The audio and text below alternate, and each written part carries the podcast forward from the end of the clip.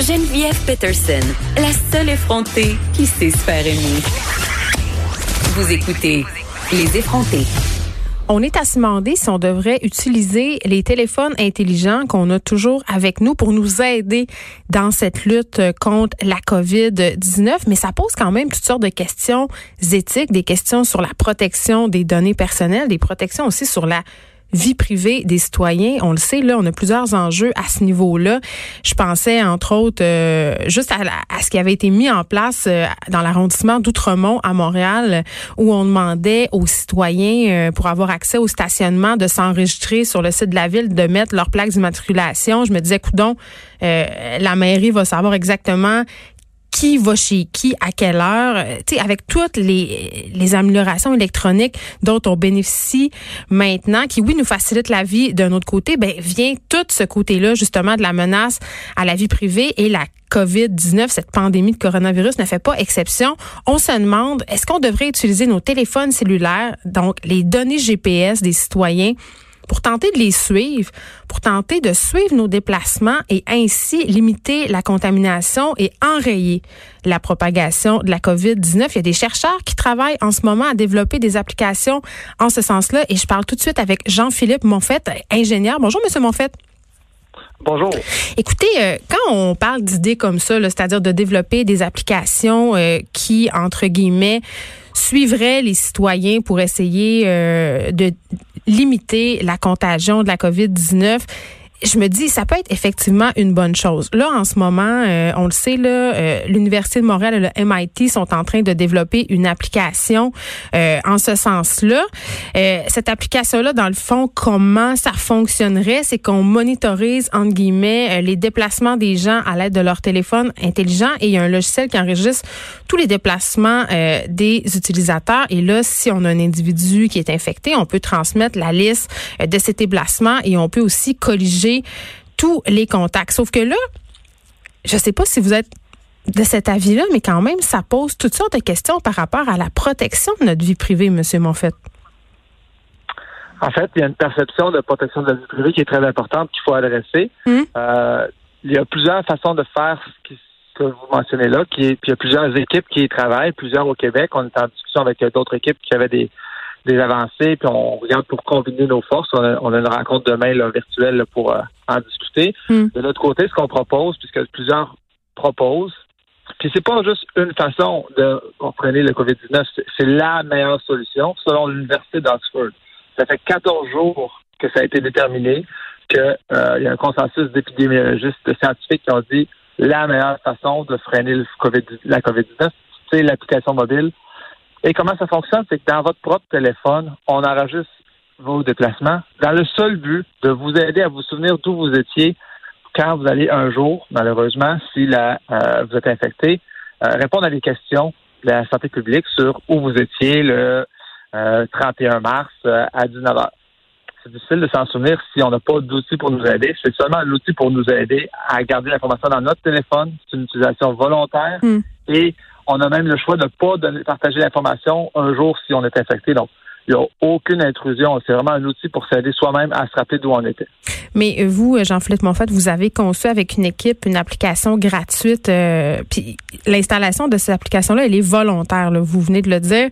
Euh, donc, à mon sens, c'est un petit peu moins pire, mais en même temps, je me dis, si on installe euh, cette application-là de façon volontaire, on règle une partie du problème parce qu'il y a une bonne partie de la population qui va tout simplement ne pas vouloir. Parce que je comprends là que c'est une bonne façon de réduire la pandémie. Je comprends aussi, euh, bon, que les gens euh, dont c'est l'intérêt de développer ces applications-là nous disent en ce moment que c'est la meilleure même façon d'en venir à bout. N'empêche, moi, la question que je me pose, c'est, OK, là, en ce moment, on peut se servir de ces applications-là qui vont nous aider parce que c'est vrai, si on est infecté à la COVID-19, la direction de la santé publique nous appelle, on nous demande de corriger où est-ce qu'on a été, qui on a vu, et ça peut être difficile. Donc, en ce sens-là, c'est bien.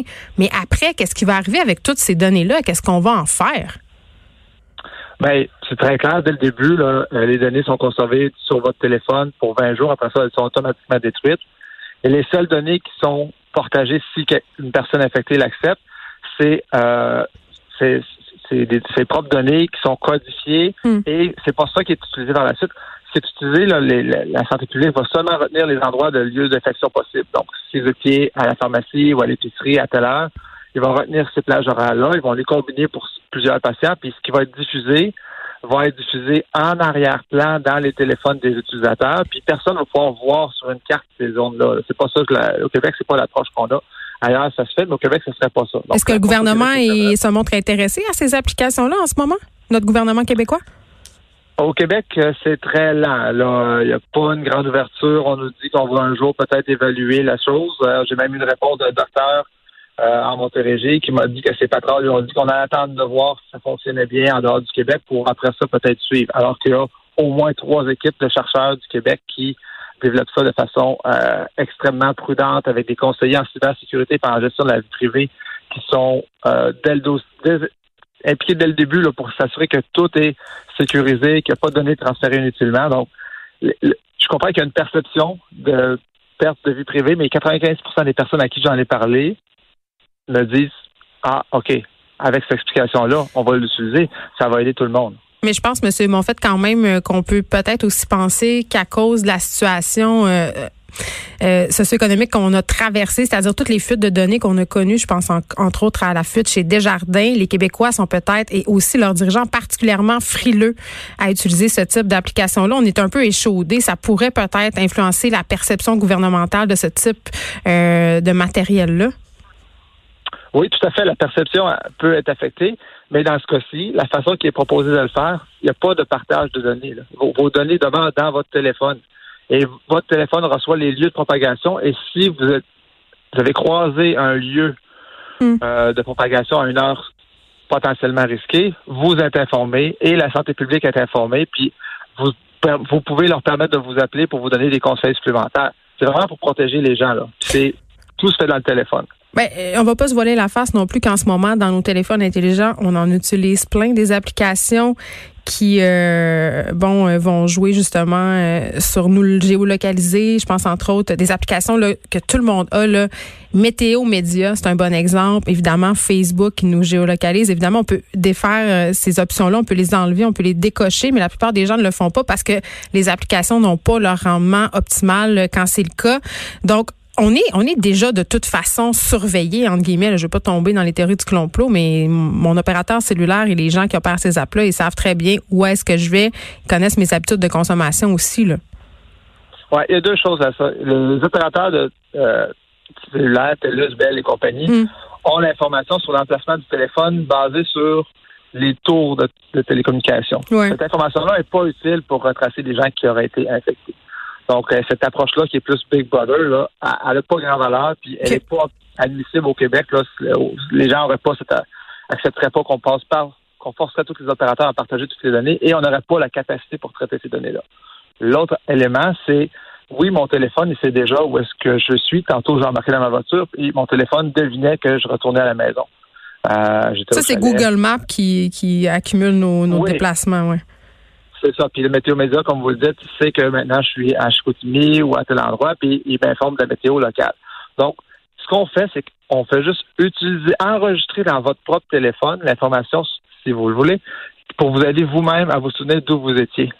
Dans un format qui va être utile à la santé publique quand un jour, malheureusement, si vous êtes infecté, vous serez euh, enquêté.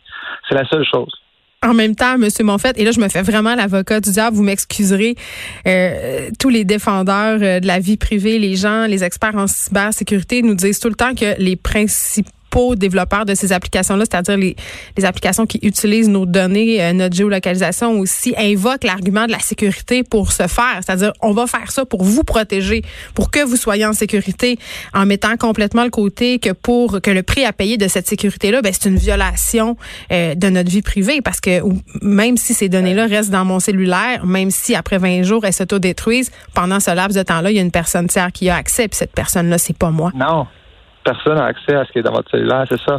Vous pourrez. Ben, si on veut l'envoyer. non, non, si on vous pose la question plus tard, vous pourrez autoriser ou pas la santé publique à consulter ce qui est dans votre téléphone. Pour l'application que vous, vous développez, Matar 19.